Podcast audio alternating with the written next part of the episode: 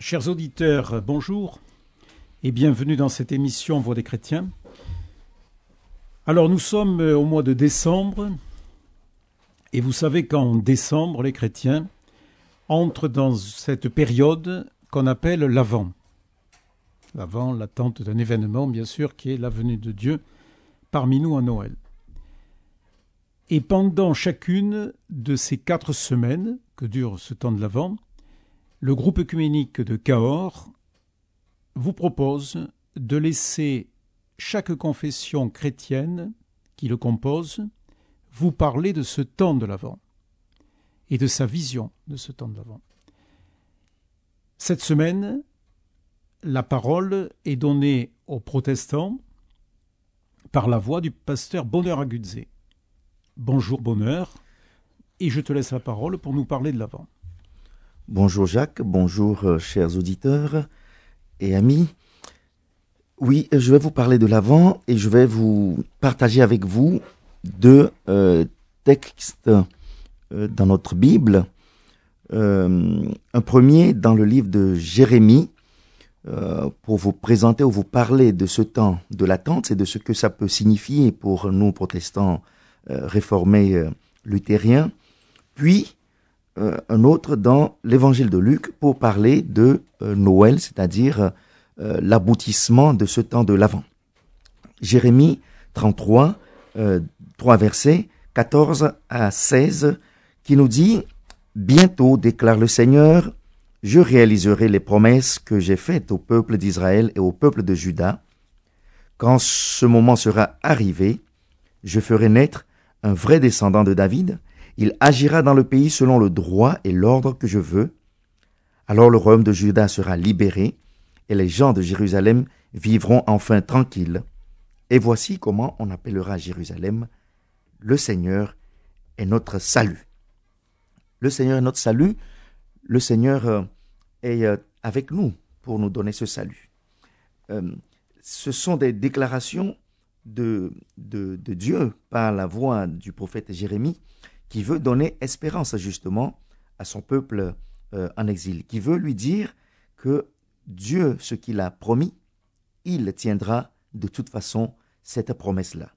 Rien euh, ne peut l'empêcher de tenir cette promesse et que cela arrivera. Ça, c'est ce qui, euh, c'est ce que nous, nous, nous, comprenons par ce temps de l'avant. C'est-à-dire que nous sommes dans l'attente de quelque chose, d'une espérance, de quelque chose de bien d'une promesse de bonheur à venir, d'une promesse de quelque chose qui, euh, dirait euh, Esaïe par ailleurs, va jaillir et qui sera pour nous euh, quelque chose de bien. Et cette chose promise, cet enfant promis, nous le retrouvons dans l'évangile de Luc.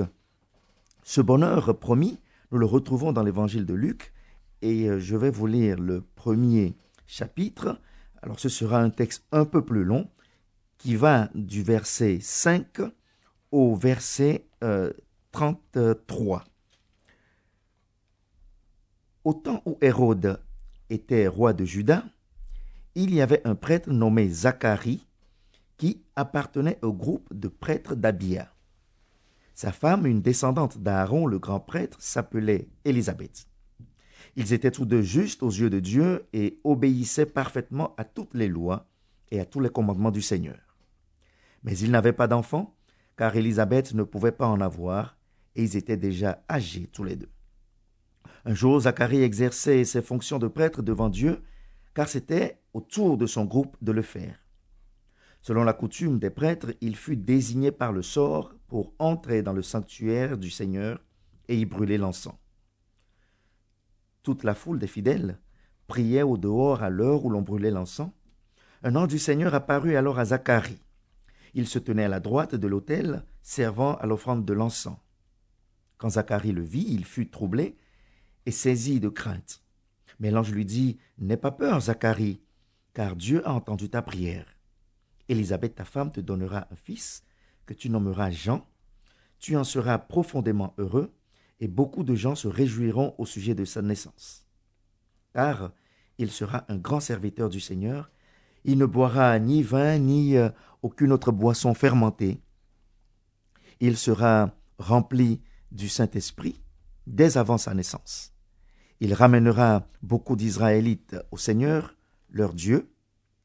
Il viendra comme messager de Dieu avec l'esprit et la puissance du prophète Élie pour réconcilier les pères et leurs enfants et ramener les désobéissants à la sagesse des justes. Il formera un peuple prêt pour le Seigneur. Mais Zacharie dit à l'ange, Comment saurais-je que cela est vrai? Car je suis vieux et ma femme est âgée. Et l'ange lui répondit, Je suis Gabriel, je me tiens devant Dieu pour le servir. Il m'a envoyé pour te parler et t'apporter cette bonne nouvelle. Mais tu n'as pas cru à mes paroles, qui se réaliseront pourtant au moment voulu. C'est pourquoi tu vas devenir muet, tu seras incapable de parler jusqu'au jour où ces événements se produiront. Pendant ce temps, les fidèles attendaient Zacharie et s'étonnaient qu'il reste si longtemps à l'intérieur du sanctuaire. Mais quand il sortit, il ne put pas leur parler, et les gens comprirent qu'il avait eu une vision dans le sanctuaire. Il leur faisait des signes, restait muet. Quand Zacharie eut achevé la période où il devait servir dans le temple, il retourna chez lui. Quelque temps après, Élisabeth, sa femme, devint enceinte, et elle se mit, elle se tint cachée pendant cinq mois. Elle se disait, Voilà ce que le Seigneur a fait pour moi. Il a bien voulu me délivrer maintenant de ce qui causait ma honte devant tout le monde. Le sixième mois, Dieu envoya l'ange Gabriel dans une ville de Galilée, Nazareth, chez une jeune fille fiancée à un homme appelé Joseph. Celui-ci était un descendant du roi David. Le nom de la jeune fille était Marie. L'ange entra chez elle et lui dit Réjouis-toi, le Seigneur t'a accordé une grande faveur, il est avec toi. Marie fut très troublée par ces mots. Il se demandait ce que pouvait signifier cette salutation. L'ange lui dit alors N'aie pas peur, Marie, car tu as la faveur de Dieu. Bientôt tu seras enceinte, puis tu mettras au monde un fils que tu nommeras Jésus. Il sera grand et on l'appellera le Fils de Dieu très haut. Le Seigneur Dieu fera de lui un roi, comme le fut David, son ancêtre. Il régnera pour toujours sur le peuple d'Israël. Son règne n'aura point de fin. Voilà ce long texte que je partage avec vous pour vous parler du, de Noël et du lien qu'il y a avec l'avant et le texte de, de Jérémie qui nous promet quelque chose. Cette promesse arrive. Et cette promesse arrive dans ce texte, dans ce passage, euh, dans ce témoignage que Luc nous, transmet du ministère, disons, de Jésus et de la bonne nouvelle de Jésus. Le lien que je voulais faire, c'est que cette promesse n'exclut personne. Et aujourd'hui, nous le voyons. Noël n'est indifférent à personne. De la femme âgée et stérile, disons, la promesse de Dieu va jusque à la jeune fille vierge. Pour vous dire que ce temps de l'avant que dans lequel nous rentrons, ce temps de l'attente qui nous promet quelque chose et que Jérémie nous dit que Dieu de toute façon n'oubliera jamais, nous sommes nous chrétiens, protestants, réformés dans cette espérance qui nous dit que quelque chose de bien, de beau, de bon va advenir le temps de l'avant, hein, avec un A-V-E-N-T, le temps de l'avant. Quelque chose de bon va advenir, et ce qui va advenir, c'est cette promesse d'amour, de justice, d'équité, et qui n'oublie et qui n'exclut personne qui va s'abattre sur nous. Alors oui, vous me direz, c'est beau de dire que Noël n'est personne indifférent à Noël, que Noël inclut tout le monde. Et puis pour moi, aujourd'hui, Qu'est-ce que cela peut vouloir dire? Pour la vie que je mène aujourd'hui, pour la vie que je vais mener demain, avec tout ce qui nous entoure, avec euh, tout ce que nous entendons à nouveau dans notre pays, dans le monde Eh bien, cette bonne nouvelle, c'est que nous devons tenir. Et comment tenir? Tenir euh, non seulement dans l'expectative, tenir euh, dans la prière surtout, c'est-à-dire dans la confiance en celui-là ce tout autre qui euh, nous a fait cette promesse, cette belle promesse de nous donner son amour, de nous protéger, de nous conserver la paix et le bonheur.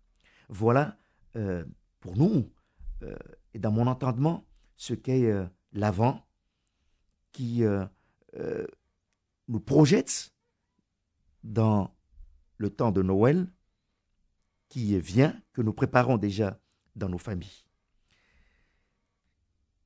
Je vous euh, remercie pour votre euh, écoute et euh, je vous invite à vous poser sur votre Dieu comme il nous invite à le faire par le Fils Jésus-Christ lui-même qui nous est donné, qui va nous être bientôt donné.